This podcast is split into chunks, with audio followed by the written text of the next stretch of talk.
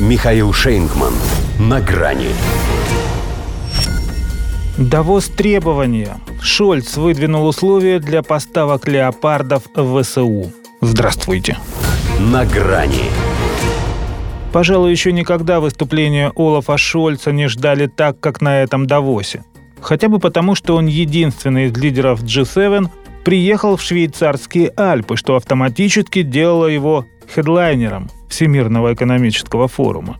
Не сказать, впрочем, что рассчитывали на какие-то откровения. Все-таки немец уже не раз доказывал свою изворотливость.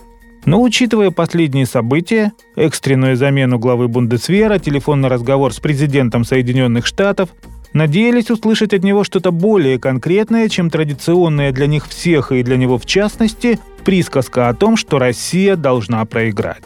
Словом, разочаровал. Может потому, что все сказал главному слушателю. Как пишут немецкие СМИ, общаясь с Байденом, Шольц согласился отправить танки на Украину. Но по принципу «только после вас». Сначала, мол, Абрамсы, а потом и мы подтянемся. Он и в Давосе будто продолжал дискуссию с хозяином Белого дома. Германия, напомнил, и так обильно вложилась в эту войну, но танки – это уж извините, подвиньтесь. Никаких односторонних шагов. Все решения в координации с союзниками и прежде всего с США, которые играют самую важную роль. Лизнул он и отскочил. Поскольку, если верить изданию «Политико», пока никто никуда не идет. Ссылаясь на свои источники, оно утверждает, что в новом пакете американской военной помощи Украине, о котором может быть объявлено уже в пятницу, танки не значатся. БТР – Трайкер, БМП – Брэдли, артиллерия, боеприпасов – куча. И ни одного завалявшегося Абрамса. Хотя бы для затравки. И это вовсе не потому, что нашлись умные люди и уговорили Байдена воздержаться от эскалации. По Крыму же они удары допускают. Просто техника эта сложная, чувствительная, требующая особого отношения, а потому с логистикой, эксплуатацией и обслуживанием могут быть проблемы. Очень, между прочим, правдоподобное объяснение того, почему массивным и неповоротливым махинам в украинском черноземе делать нечего.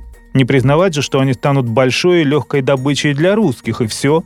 Прощай деловая репутация. Как их потом загонять доверчивым покупателям? Поэтому пусть каждая страна сама для себя определяет степень своей танковой вовлеченности в этот конфликт. Но берет пример с Великобритании, которая уже решила поставить укронацистам 14 челленджеров – очень кстати вспомнили в Вашингтоне о суверенном праве своих евровассалов.